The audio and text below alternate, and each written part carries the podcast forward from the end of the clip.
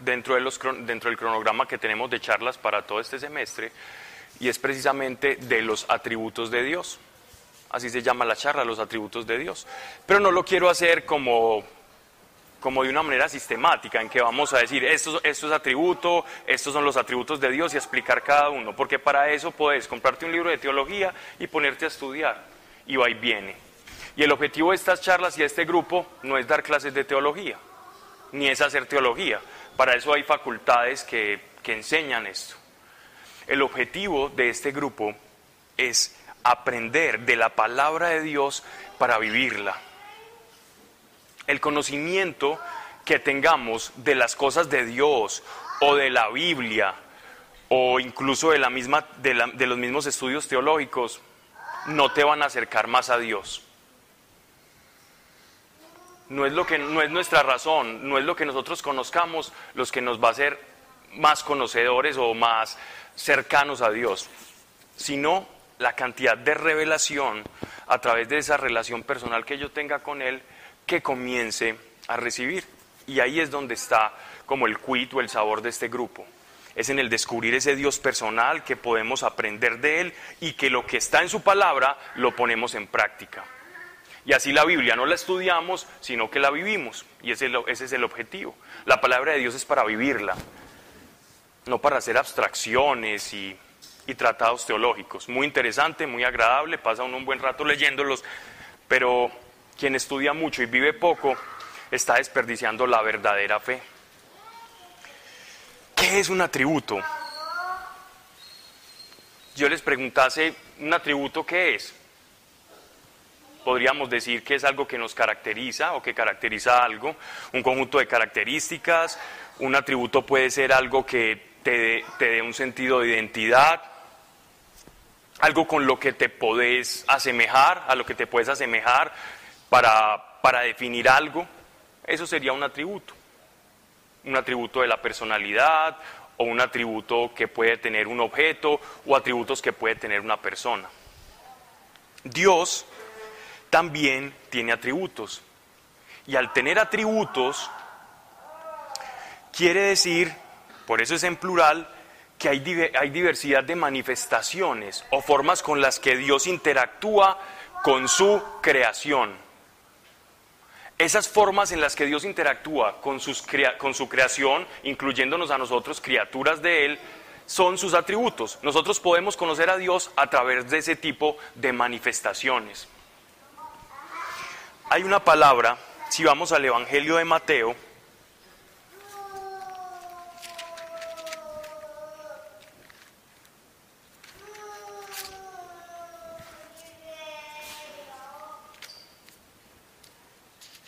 capítulo 6, versículo 9. Miren esto. Vosotros pues oraréis así. Padre nuestro que estás en los cielos, santificado sea tu nombre. Santificado sea tu nombre. ¿Cuántas veces hemos rezado u orado esto? ¿Cuántas veces hemos dicho, santificado sea tu nombre? Pues, por cada rosario, por cada misa, por cada vez que yo leo la palabra, vas a encontrar o vas a repetir esta oración. Pero verdaderamente si entendemos el significado de santificado sea tu nombre, ¿qué es santificar el nombre de Dios? Repetimos algo y meditamos en lo que estamos repitiendo. Y es que resulta que el nombre en, el contexto hebreo en el cual fue escrito el Evangelio de Mateo, era muy característico de las personas en el pueblo hebreo poner un nombre que expresara atributos de la persona o cualidades de la familia o de la misión o propósito que una persona iba a tener. El nombre en las escrituras es fundamental. El nombre de las personas era elegido minuciosamente de acuerdo a una circunstancia para, para manifestar un estado de cosas. Entonces se puede decir que el nombre encierra en sí mismo los atributos de una persona. Cuando Jesús está diciendo en, en, la oración, en el Padre Nuestro, enseñando a orar, Él nos está diciendo, santificado sea tu nombre. Debemos de conocer ese atributo, esos atributos de Dios y manifestar en nuestra propia vida, en la práctica, en nuestras obras, en nuestro día a día, en la manera en que nos comportamos, reflejar esos atributos de ese nombre el cual estamos santificando. Uno no santifica con palabras, uno, santifica con acciones.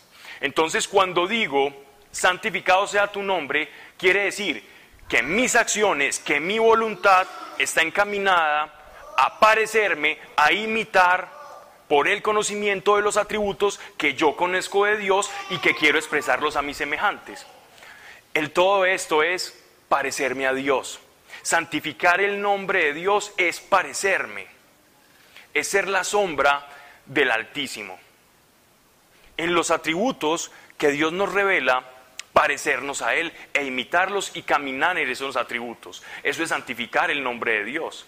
No por mucho repetir santificado sea tu nombre, el nombre de Dios va a ser santificado.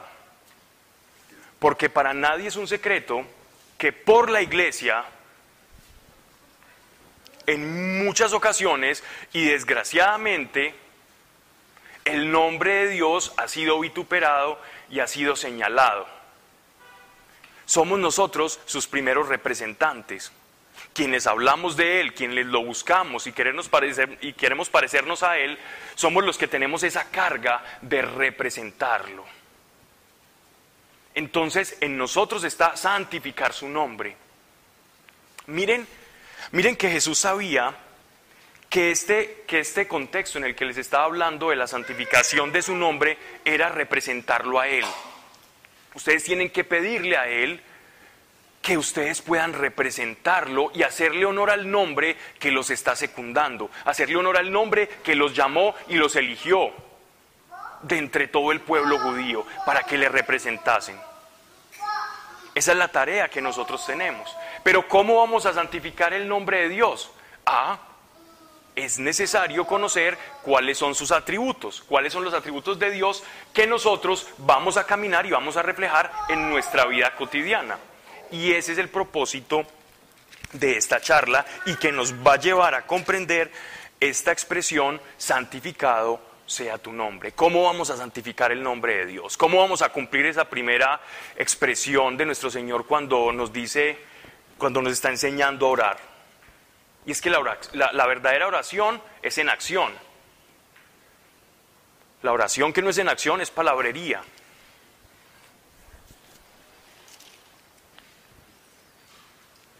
Dios se revela a, sus criaturas y a su creación de muchas maneras y podemos conocer sus atributos a través de diversas formas. Una forma en la que podemos reconocer los atributos de Dios es en, en la naturaleza. Ya por allá los griegos, los filósofos, esto yo lo hablo mucho, siempre se cuestionaban sobre el por el que las cosas, la perfección y el orden que había en la naturaleza. Es decir, cómo el orden se produce sabiendo que tiene que emanar de algún lado. Eso no puede generarse, el orden no se genera el caos. Y ese era lo que ponía a volar a Platón, Aristóteles, era cómo, cómo el orden se puede producir de algo caótico. Ese orden tiene que venir de algo superior y cada uno y cada cultura y cada filosofía pues le daba nombres. Esa es una manera en la que Dios se revela. Dios se revela y demuestra esos atributos a través de su naturaleza, pero esa revelación nos es insuficiente a nosotros para conocerle. Esa revelación natural no nos es suficiente para conocer a Dios. Simplemente de manera intuitiva podemos decir, allá hay algo, hay algo afuera, existe un Dios, existe alguna fuerza superior que se encarga de regir todos los órdenes del cosmos, que parece que creó las cosas, pero es demasiado abstracta e indefinida. Y de esa manera es difícil tener una revelación completa de los atributos de Dios. Simplemente conocemos su existencia a través de esa revelación natural, pero bien difícil es saber que alguien existe a conocerle. Yo no puedo santificar el nombre de Dios simplemente sabiendo que Dios existe.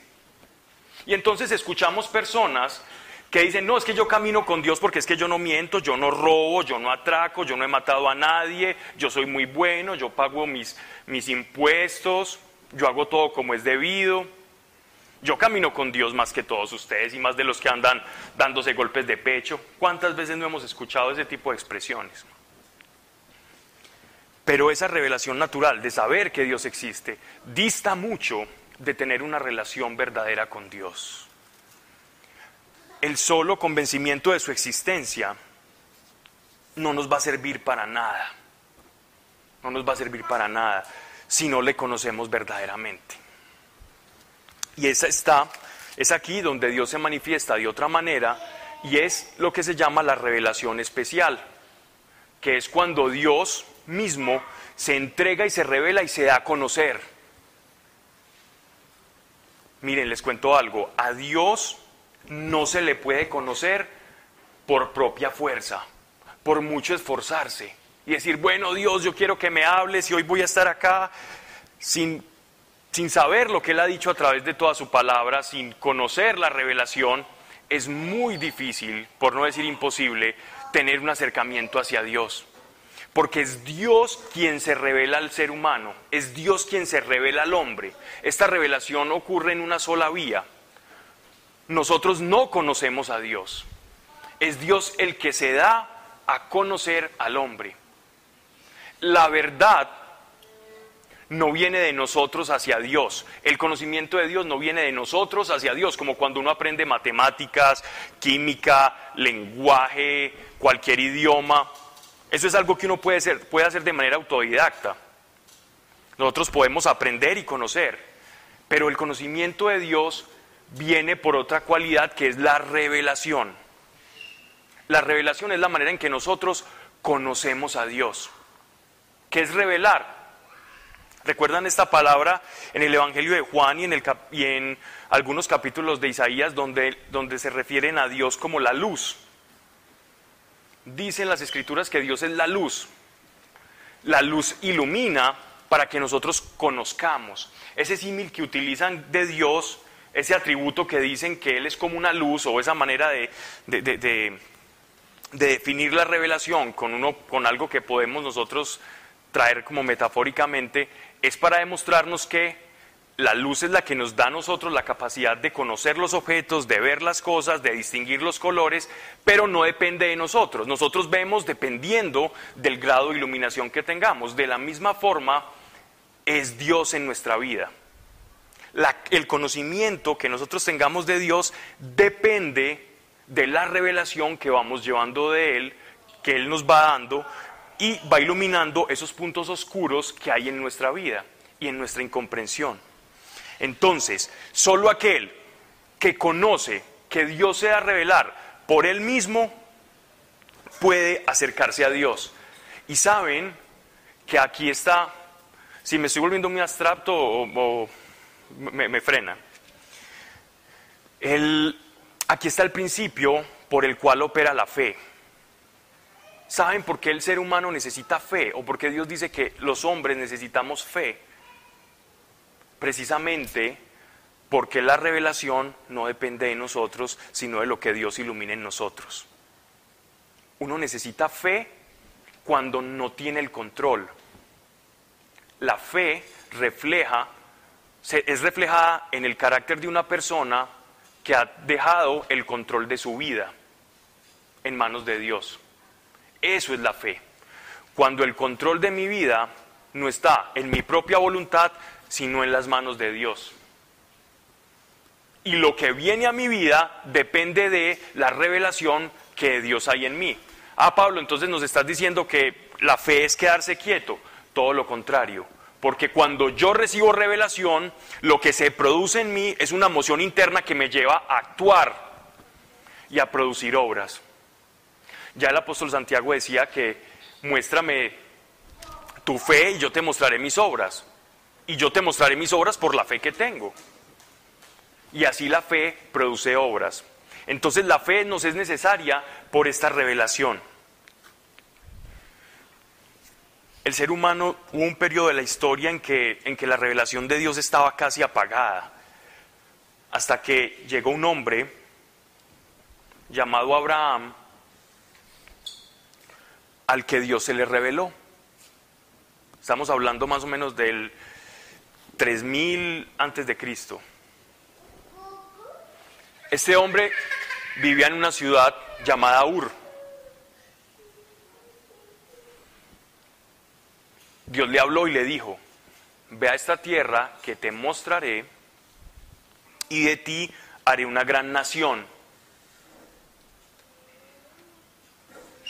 Y por mi causa en ti yo bendeciré a todas las naciones de la tierra. O sea, fue la primera, fue una de las revelaciones de Dios personal.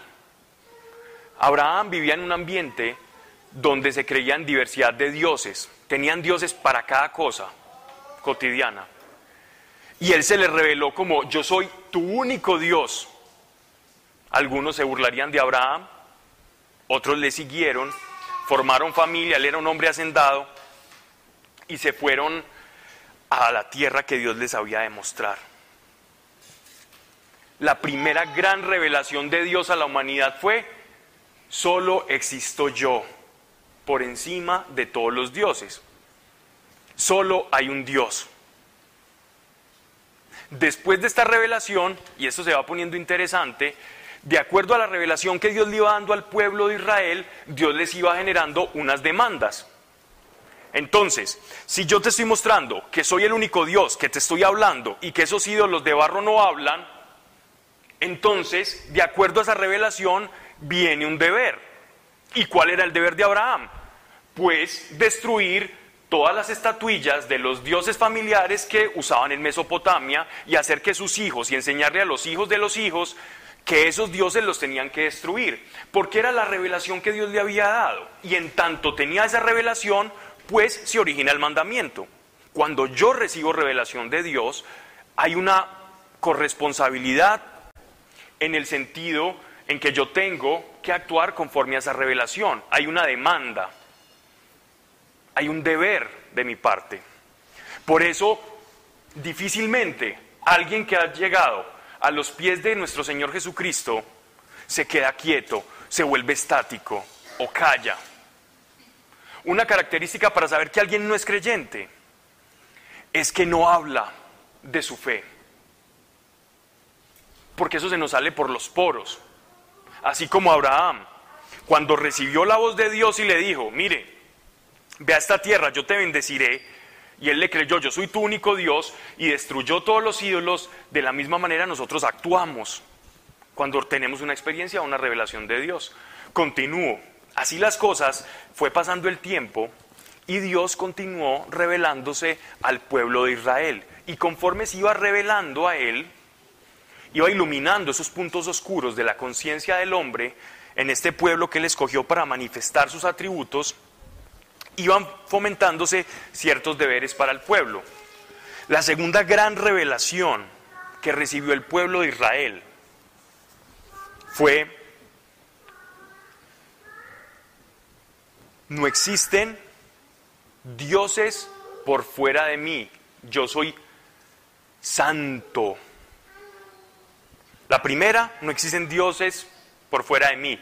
La segunda revelación, que Dios le dio al pueblo de Israel para que conocieran a Dios, otro de esos atributos fue la santidad. ¿Saben en dónde Dios le revela al pueblo la santidad? En el desierto. Cuando las doce tribus pasaron al desierto, a la península del Sinaí, después de salir de la esclavitud de la tierra de Egipto, cruzando el mar, Rojo, Dios les fue revelando progresivamente su santidad. ¿Y cómo les, cómo les manifestaba su santidad? Les decía que nada impuro entre en este tabernáculo, que era una tienda de campaña que habían creado para adorar a Dios, donde Él manifestaba su presencia y les da un código, les da un código moral, les da unas leyes, mostrándoles sus atributos de santidad. ¿Qué es la santidad? Es algo que es completamente puro, donde no hay dolo, donde no hay culpa, donde no hay maledicencia, donde no hay un solo mal pensamiento, donde todo lo que quiere es bueno, donde no puede entrar nada corrupto, nada malintencionado. Y les digo que esto fue tan grande, esta revelación que recibe el pueblo de Israel, que cuando el apóstol Pablo, ya estamos hablando de 2600 años, 1700 años hacia adelante, el apóstol Pablo llega a, la Europa, a, la parte de Asia Menor, em, él decía, él decía lo siguiente, es que los dioses que ustedes tienen son dioses con viles y bajas pasiones humanas, pero el Dios que se nos ha revelado no tiene esas pasiones. Y es que recordemos como en la, filosofía griega y en, y en, todas las narraciones de Homero y todo esto, vemos que las, los dioses paganos, Zeus y todos ellos y todo el panteón griego eran terribles, eran supremamente instintivos, eran peores que el, que el ser humano más bajo con bajas pasiones y tenían hijos con animales y entonces de ahí salía un engendro y este engendro entonces otro hijo muy fuerte y tenían relaciones con este, con aquella, hijos de las hijas morían y eran sujetos pues como a pasiones muy humanas. Porque los griegos no habían tenido la revelación de un Dios santo, mas el pueblo de Israel cuando recibe esa revelación de santidad, ¿qué tenía que reflejar la vida del pueblo de Israel? Santidad porque tenían esa revelación. ¿Saben cuál fue la otra gran revelación que Dios hace? Otro atributo de Dios, que Dios hace en su palabra. Cuando pasa el Mar Rojo, antes de, eh, perdón, antes de cruzar el Mar Rojo, cuando Dios le hace el llamamiento a Moisés, él se le aparece en la zarza. Eso es el, el capítulo creo que es 3.14 del, del Éxodo. Y en esta zarza, Moisés le pregunta por su nombre, cuál era el nombre de ese Dios que le estaba hablando. ¿Cuál era ese, el nombre de ese Dios? Porque ellos sabían que conociendo el nombre, o pensaban ellos que cuando yo conozco el nombre, entonces yo puedo conjurar o gobernar a Dios o a los dioses. Eso era lo que pensaban en las culturas paganas, en las culturas mesopotámicas, en la egipcia. El conocer el nombre de un Dios les daba poderes especiales a los sacerdotes. Y Moisés venía de esa cultura. Moisés también estaba aprendiendo, él estaba recibiendo también esa nueva revelación. Entonces, los judíos conocían, o los israelitas conocían a Dios por diferentes nombres, que manifestaban atributos de Dios. En las escrituras podemos ver alrededor de 21, 22 nombres de Dios por el cual se les conocía. Y es que como ellos, ellos simplemente sabían que un Dios les había hablado, entonces ellos le ponían el nombre a Dios dependiendo de la situación o de la necesidad que tuviesen. Entonces había nombres, por ejemplo, como el Elión, que significa el Altísimo, para referirse a ese Dios que está sobre todas las cosas y en los cielos, el Shaddai, el Roy, que significa el fuerte, Adonai, que significa Señor, y ellos iban nombrando a Dios de acuerdo como a sus necesidades. Y pensaban que esa manera de referirse a Dios les daba ciertos atributos o ciertos poderes especiales para conjurar el favor de este Dios o estos dioses. Entonces Moisés, que venía en ese mismo orden de pensamiento, le pregunta a, Dios cuando se le aparece en la zarza y le dice, bueno, dame tu nombre, porque necesitaba conocer esa personalidad. Eso le iba a dar un poder especial a Moisés. Y la respuesta de Dios a Moisés fue completamente diferente a la expectativa que él se pudiera haber generado, a toda expectativa. Y es la respuesta más hermosa y que encierra ese misterio de lo que es Dios y un atributo esencial. Y es que él le responde, yo seré el que seré. En la mayoría de traducciones dice, yo soy el que soy. Mas si vamos a irnos a la, a la expresión hebrea es, yo seré el que seré. Cuando Moisés le pregunta el nombre y Dios le responde, yo seré el que seré, yo creo que el asombro de, Moisés es, impresionante porque eso no, es un nombre. ¿Cómo así que yo soy el que soy? ¿Eso qué nombre es? Él le estaba expresando a Moisés un atributo de su personalidad y que el pueblo conservó en su corazón. Y es que el Dios de Israel, el Dios del Evangelio, el Dios que nos ha llamado y nos ha tocado, ese Dios es indescriptible y ese Dios no necesita de otro ser para subsistir, es completamente independiente. Es un Dios que se basta a sí mismo, que es porque es, que cualquier nombre, imagen, representación que yo haga de Él, se queda claramente corta para Él. Y entonces cuando ellos reciben esta gran revelación, es que este, este, no es solamente un Dios que nos sacó y nos formó un pueblo, sino que este Dios está por encima de todas las cosas, es el ser por excelencia. Si este Dios es el ser por excelencia, entonces si hacemos una representación de Él o intentamos ponerle nombre o intentar encuadernar a Dios en nuestra manera de pensar, estamos equivocados. Y es que yo soy el que soy, es una forma de decir, mis pensamientos y lo que soy está muy por encima de cualquier representación humana de mí. Y en ese orden de ideas el pueblo siguió caminando con esa, con esa revelación de Dios. Ah, Dios es un ser independiente en sí mismo y no depende de otro ser para sustentarse y se basta a sí mismo. Y si nos ha elegido a nosotros, no es porque nos necesita, sino es porque que es por una gracia especial, es porque simplemente lo quiso hacer así. Y entonces el pueblo también poco a poco fue descubriendo el amor de Dios. Ah, es que no solo tenemos un Dios de leyes, sino que también tenemos un Dios que nos ama.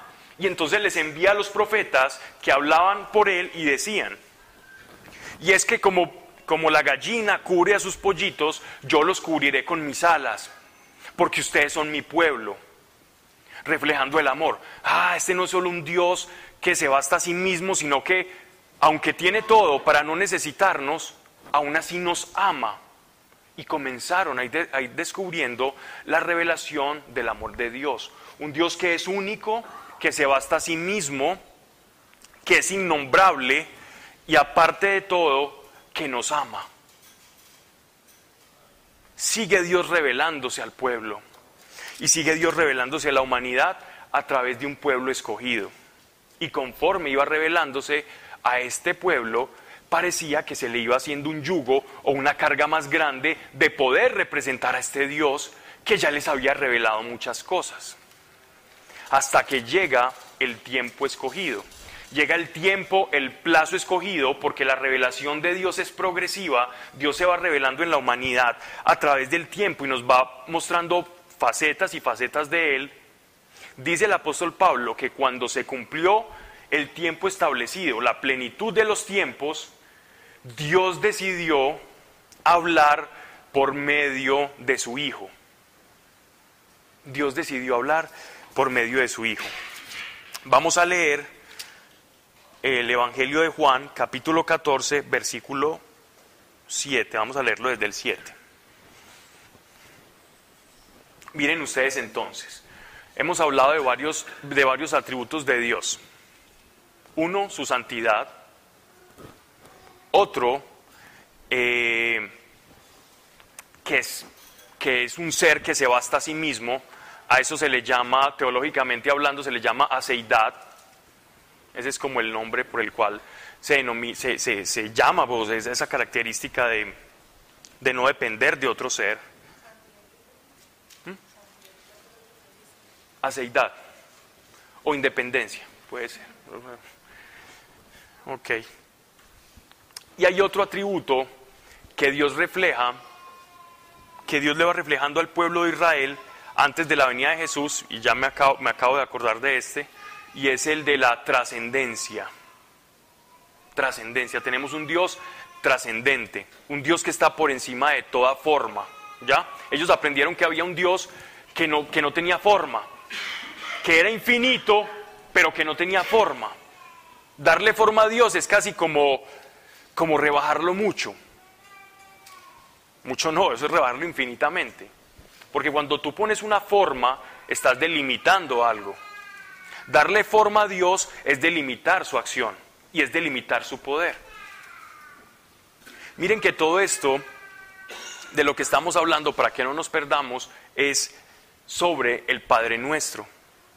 Cuando yo conozco los atributos de Dios, voy a poder comprender cómo santificar su nombre. Y está completamente relacionado la revelación con esto. Miren lo que dice. Juan capítulo 14, verso 7. Si me conocéis, también a mi Padre conoceráis, y desde ahora le conocéis y le habéis visto. Felipe le dijo, Señor, muéstranos el Padre y nos basta. Jesús le dijo, tanto tiempo hace que estoy con vosotros y no me has conocido, Felipe. El que me ha visto a mí, ha visto al Padre. ¿Cómo pues dices tú, muéstranos el Padre? ¿No crees que yo soy el Padre y el Padre en mí? ¿No crees que yo soy en el Padre y el Padre en mí? Las palabras que yo os hablo, no las hablo por mi propia cuenta, sino que el Padre que mora en mí, Él hace las obras. Felipe había caminado con nuestro Señor dos años y medio. Lo había escuchado, lo había visto hacer milagros, había aprendido de Él. Era su amigo, era su apóstol, era su discípulo, era su compañero de viaje.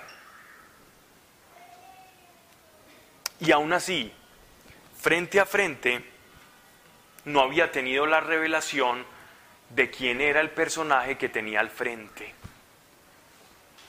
Muchas veces nosotros en nuestra vida le pedimos revelación a Dios y la tenemos frente a nuestras narices.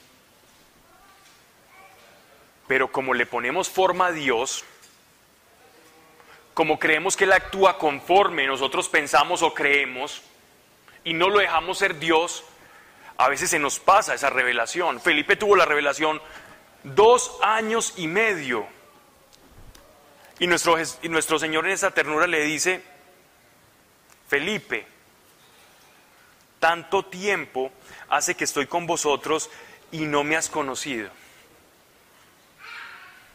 Eso es un reclamo, pero lleva consigo cierta ternura si nos ponemos a ver. Porque no es un reclamo airado. Porque él conocía que esa revelación dependía del Padre.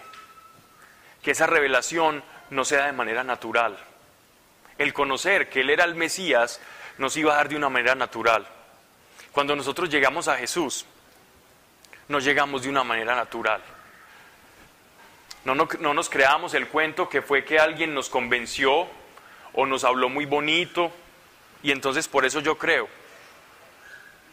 Creer en un Dios crucificado que murió por tus pecados, que derramó la sangre en la cruz hasta la última gota para que tú tuvieras una cercanía con Dios y una relación ininterrumpida a través de su Espíritu Santo y que tuvieras vida eterna, eso la verdad es muy difícil de creer. En nuestra razón ordinaria es muy difícil de creer, salvo que Dios ilumine tu conciencia. Y eso es lo que estaba haciendo en Felipe. La mayor y más grande revelación de Dios a la humanidad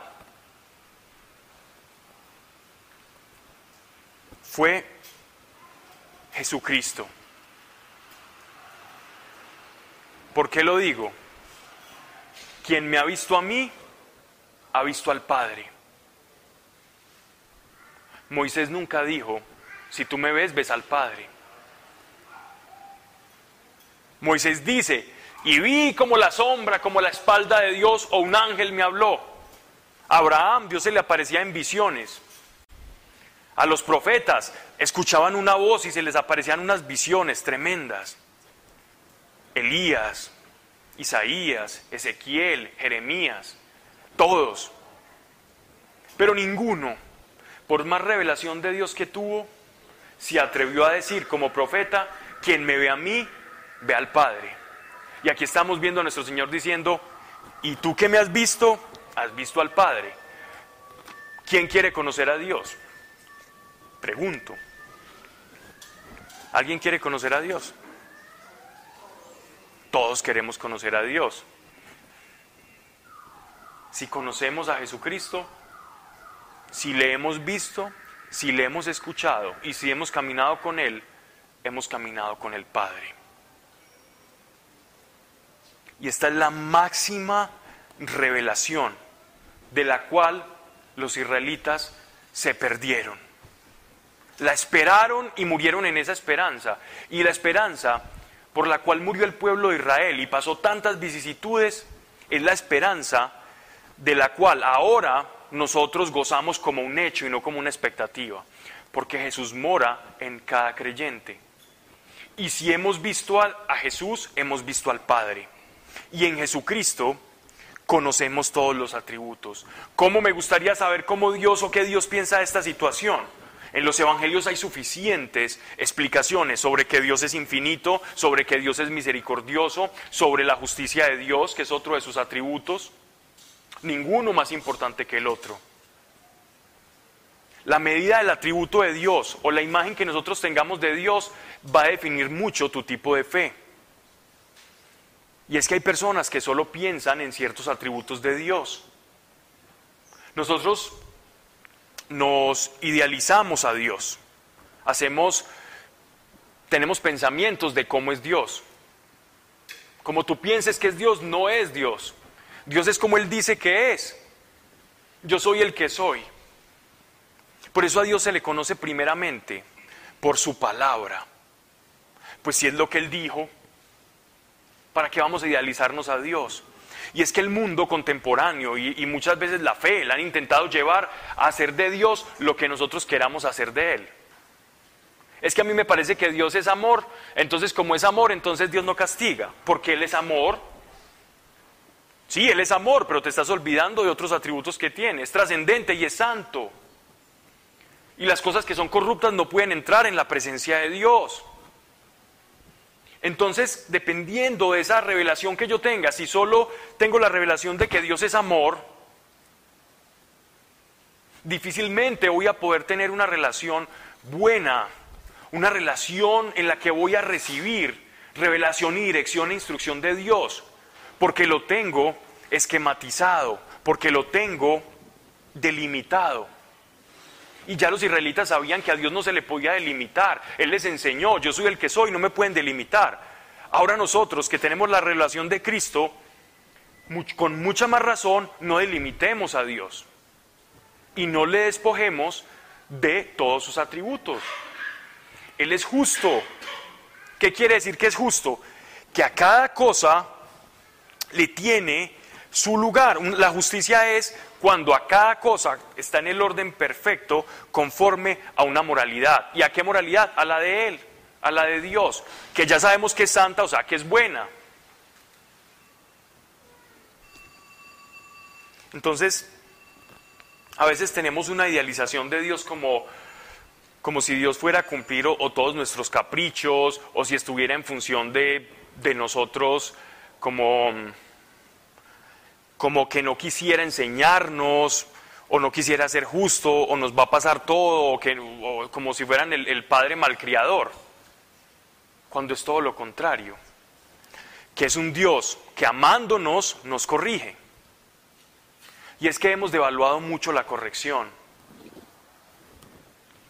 Y en la psicología contemporánea, sea, eh, uno escucha barbaridades, uno escucha barbaridades como como a los niños no se les, no se les puede reprender o no se les puede decir esto, y empiezan a tratar a los niños de una manera como si fueran unos pequeños diosecitos, unas cosas impresionantes, el complejo que llaman el complejo del pequeño emperador, entonces empezamos a ver unos niños súper groseros, yo recuerdo cuando yo estaba en el, en el colegio, que uno incluso respetaba a los, a, los, a los estudiantes de grados superiores.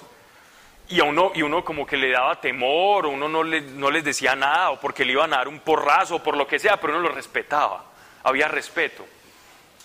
Pero ahora que pues, visitando hace algunos años colegios, dando charlas y, y, pues contando el testimonio y como todo lo que hemos vivido con Dios, y me impresionaba ver cómo los de los grados más pequeños insultando, tirándole cosas a los de grados superiores y, antes los de grados superiores escondiéndose porque, porque a estos los protegían, en tanto eran más pequeños.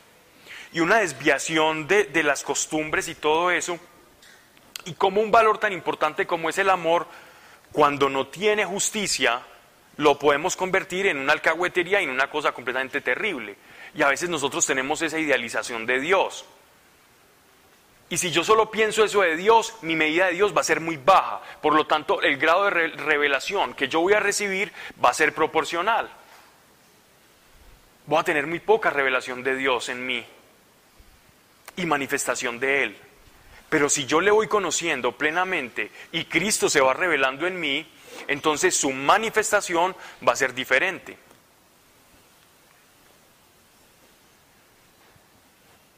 Miren ustedes respecto a los, a los niños.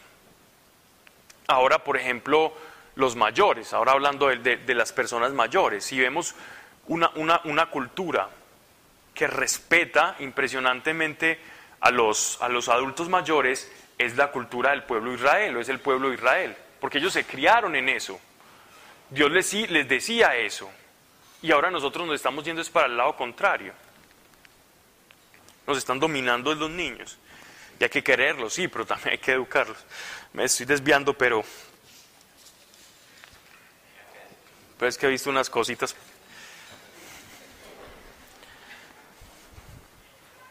Miren esto.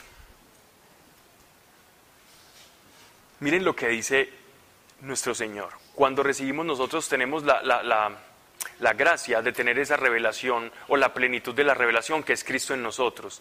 Todos los atributos de Dios están dentro de nosotros.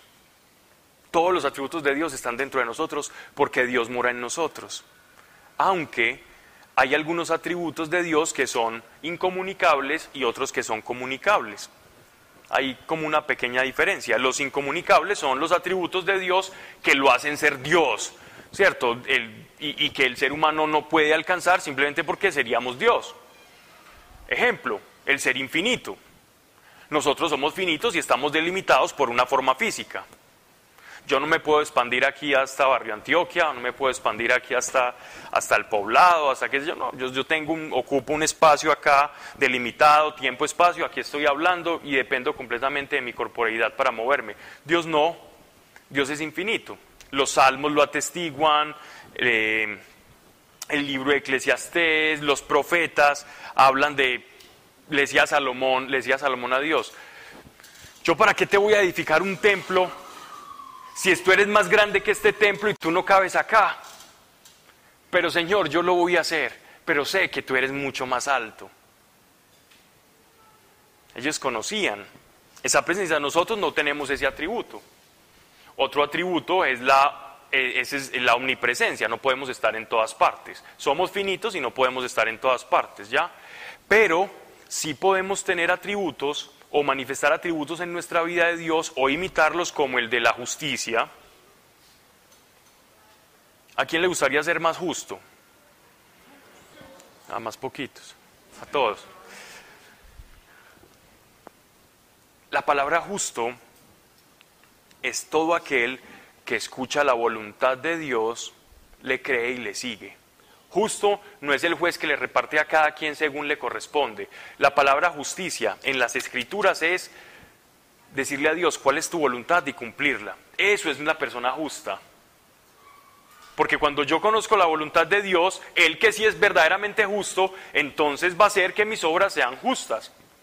¿Puedo tener un atributo de sabiduría? Sí, a través de su Espíritu Santo Dios me puede dar sabiduría, que es una capacidad práctica y perfecta que viene de Dios para resolver un problema específico.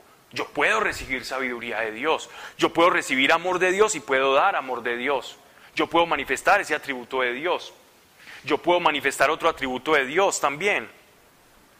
Hay otro atributo de Dios que es la ira de Dios. Y es un atributo que, nos, que nos, a veces nos gusta hacernos los de la vista gorda. Pero hay ira de Dios. ¿Y qué es la ira de Dios? ¿O cómo, cómo funciona la ira de Dios dentro de lo que las escrituras nos dan a entender? La ira de Dios es ese contraste que se produce entre la santidad de Dios y el pecado. Cuando el pecado choca con la santidad de Dios, ese choque produce lo que se llama la ira de Dios. Y cuando yo experimento esa ira de Dios, es ese, ese choque, como cuando yo intento juntar elementos que son volátiles entre sí y que producen una explosión, es lo mismo. Y a esa explosión o a ese daño que es representado se le denomina la ira de Dios. Ejemplo, Dios les había enseñado a los israelitas en el templo, en el tabernáculo, cómo se tenía que prender el incienso, cómo se tendrían que hacer las cosas para orar por el pueblo, para que los sacerdotes oraran por el pueblo. Y una vez llegaron los hijos de unos sacerdotes que estaban aprendiendo y les dio pereza, se durmieron en los laureles y se pusieron a inventar un incienso que no era el que Dios les había enseñado. Entonces se fueron allá de granuja, se metieron al, al Santo Santorum y empezaron a aprender ese incienso extraño. Y en el momento, la presencia de Dios, que se llama Shekinah en, hebreo, que era como la presencia de Dios que a veces se manifestaba en un lugar específico, los chamusca, los quema en ese momento y ellos caen muertos. Entonces uno piensa, pero Dios, ¿por qué hace eso si nos ama? Sí, pero Él les había dicho que si hacían eso, igual la presencia iba a aparecer y como no estaban santificados, pues iban a quemar. Entonces la ira de Dios es, es como esa reacción entre el pecado y la santidad. Saben que precisamente por esa reacción del pecado y la, versus la santidad de Dios es que tuvo que ser derramada la sangre del Cordero. La sangre de Cristo se derramó precisamente para poder cubrirnos a nosotros y pasar a la santidad de Dios. Por eso la santidad no es algo que nosotros nos ganamos, sino que es algo que Jesús, que Dios declara sobre cada uno de nosotros, porque pone su sangre sobre cada uno. Es una deuda que Él paga, no es algo que nosotros ganemos por nuestros propios méritos. Es decir, es gracia. Esa es la sangre de Cristo Jesús. Cristo también nos hace santos. El cristiano goza de ese atributo. Miren ustedes la carta a los Gálatas para hablar de la santidad de Dios. ¿Cómo empieza la carta a los Gálatas? El apóstol Pablo le dice a los, a los hombres y mujeres de la comunidad de Galacia, santos. A los efesios les dice santos, a los corintios les dice santos, a los romanos les dice santos y en la comunidad de Roma, de Galacia, de Corintios, había personas que, déjenme decirle, no eran muy santos. En el, en el, en el digámoslo así, como en, en el término popular en el que nosotros utilizamos la palabra santidad. Pero él les llamaba santos. ¿Por qué les llamaba santos? Porque eran personas que habían creído en nuestro Señor Jesucristo y su sangre pesaba sobre sus cabezas. Y este peso de esta sangre les hacía santos aun a pesar de cometer errores. Pero les hacía santos, porque la santidad es una declaración de Dios, no es un mérito.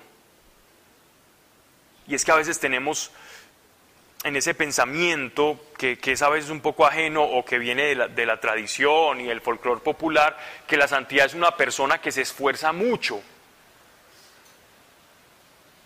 La santidad, el que se esforzó mucho y murió en la cruz fue Él, para declararte y decirte tú eres santo por mi sangre, no por la tuya, es que tú eres santo.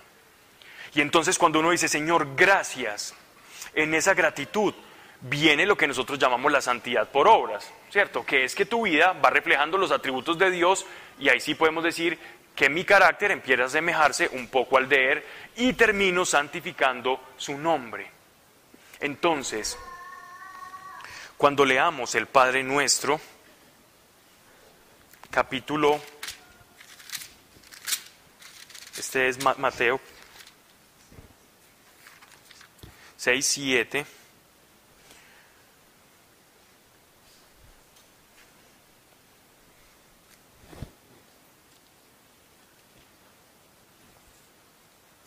Seis nueve, Padre nuestro que estás en los cielos, santificado sea tu nombre. Pensemos en todo lo que tuvo que pasar el pueblo de Israel, en todo lo que Dios les fue enseñando a través de dos mil y más años de historia, donde se fue revelando poco a poco cada uno de sus atributos para poderles decir, cuando llegase el cumplimiento de los tiempos y que el Mesías descendiera a esta tierra, decirle a todos los oídos que estaban preparados, como tú lo estás ahora, y escucharle, decir a nuestro Señor de primera mano, cuando queráis hablar con Dios, decirle, orad así. Padre nuestro que estás en los cielos, santificado sea tu nombre.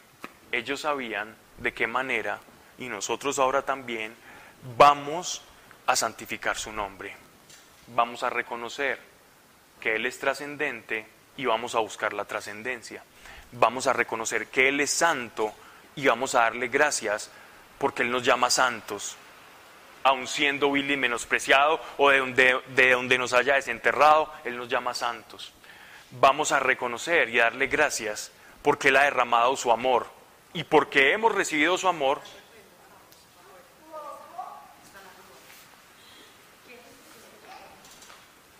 Vamos a recibir su amor. Vamos entonces, para terminar, vamos a orar. ¿Les parece? Si alguien tiene algún carro afuera que, que, considere que esté mal parqueado o aquí, úpale. Esa grúa era, era la de mi carro que se había varado.